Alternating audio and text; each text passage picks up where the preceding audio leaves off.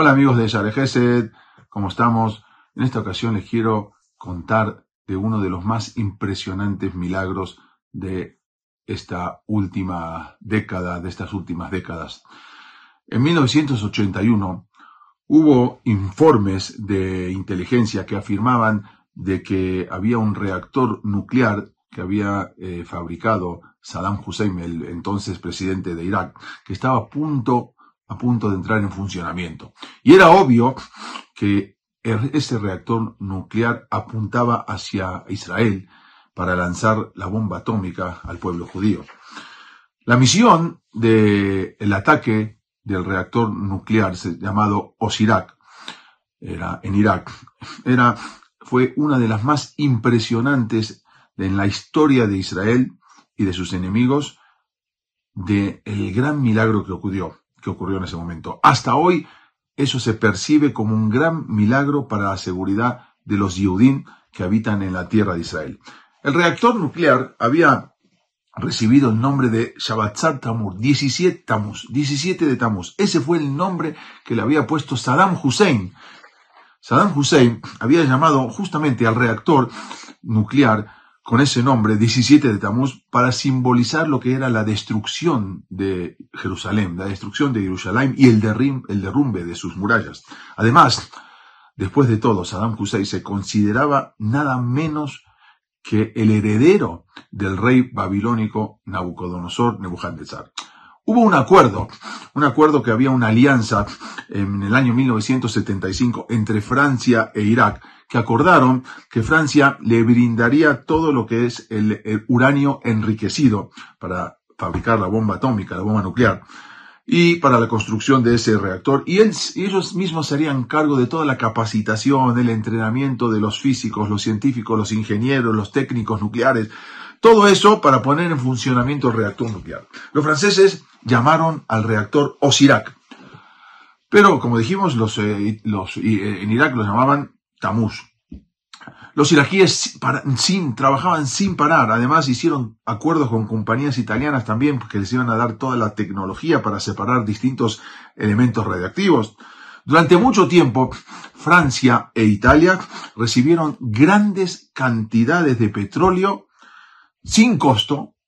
¿Por qué? Por los servicios prestados. Era cambio. Nos dan toda la tecnología, nos arman, ayudan a armar el reactor nuclear y nosotros les damos varios años de petróleo sin costo. El gobierno de Israel en ese momento comenzó a preocuparse. No había dudas que la finalidad del reactor nuclear no era para la energía, sino era con la rapidez que se estaba construyendo, era solamente para destruir el pueblo de Israel, destruir la nación.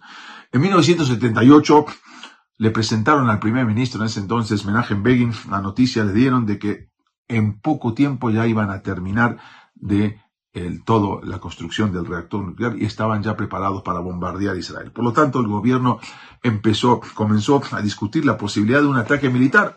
Muchos funcionarios israelíes no querían, porque decían que iban a tener problemas con Estados Unidos, había muchos riesgos de complejidad en la operación, podían fallar en la operación. Estados Unidos se iba a enojar, no, no aceptaba que Israel ataque, sino que que haga un ataque preventivo, sino que primero se espere y si lo atacan, que Israel ataque. También estaban las dudas de que el resultado no fuese el óptimo y no, y no se pueda destruir ese reactor atómico. Finalmente, el gobierno de Menachem Begin decidió llevar a cabo ese atrevido ataque. Dijeron, hay que hacerlo. Después de diferentes obstáculos, se definió que la operación se realizaría un 5 de Sivan, exactamente la víspera de Hagashavuot, el día de la entrega de la Torah. Para la misión saldrían seis aviones, no podían salir una cantidad muy grande de aviones porque los iban a detectar, tenían que pasar por Jordania, por Arabia Saudita, llegar hasta Irak, dar la vuelta, son dos mil kilómetros, tirar las bombas al reactor nuclear y volver. Entonces iban a salir eh, seis aviones, que aparte iban a salir unos aviones atrás para resguardarlos.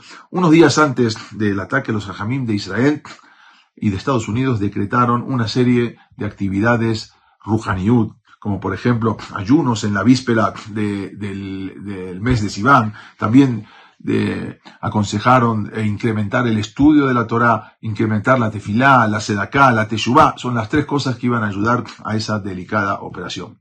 De la misma manera, se ordenó que a partir de Rosh de Sivan deberían congregarse todos los niños en el Kotel Amaraví, en, en Jerusalén, en Mealata Machpelah, en Keber Rachel, todos para hacer tefilá, porque para despertar la compasión del cielo de, por medio de la pureza de, de las voces de los niños. En ese momento era algo tremendo. En ese mismo instante, entonces, eh, cuando habían ido con el Rav y le habían dicho de la operación, el Rav dijo, está bien que la hagan Erev, la víspera de Shavuot, solamente que no lo hagan a las 2 de la tarde como lo tenían programado, porque a esa hora la gente todavía no está estudiando Torah, que lo hagan un poco más tarde, que lleguen al reactor para destruirlo después de las 5 de la tarde, que ya están todos congregados en el Beta Knesset, y ahí es más fuerza de la Torah. Le hicieron caso y no atacaron a las 2 de la tarde, sino lo hicieron más tarde. Ese domingo, víspera de Shavuot, comenzó la operación, se llamó Ópera, Ofra, Ópera, así se llamó la operación, y evadiendo todo el control de los inspectores que estaban en los aeropuertos, eh, controlando para que, inspectores americanos, para que eh, solamente Israel use los aviones en caso de ser atacado, no una acción preventiva. Había que también pasar eso, porque era información que le daban al gobierno de Estados Unidos que no dejaba atacar.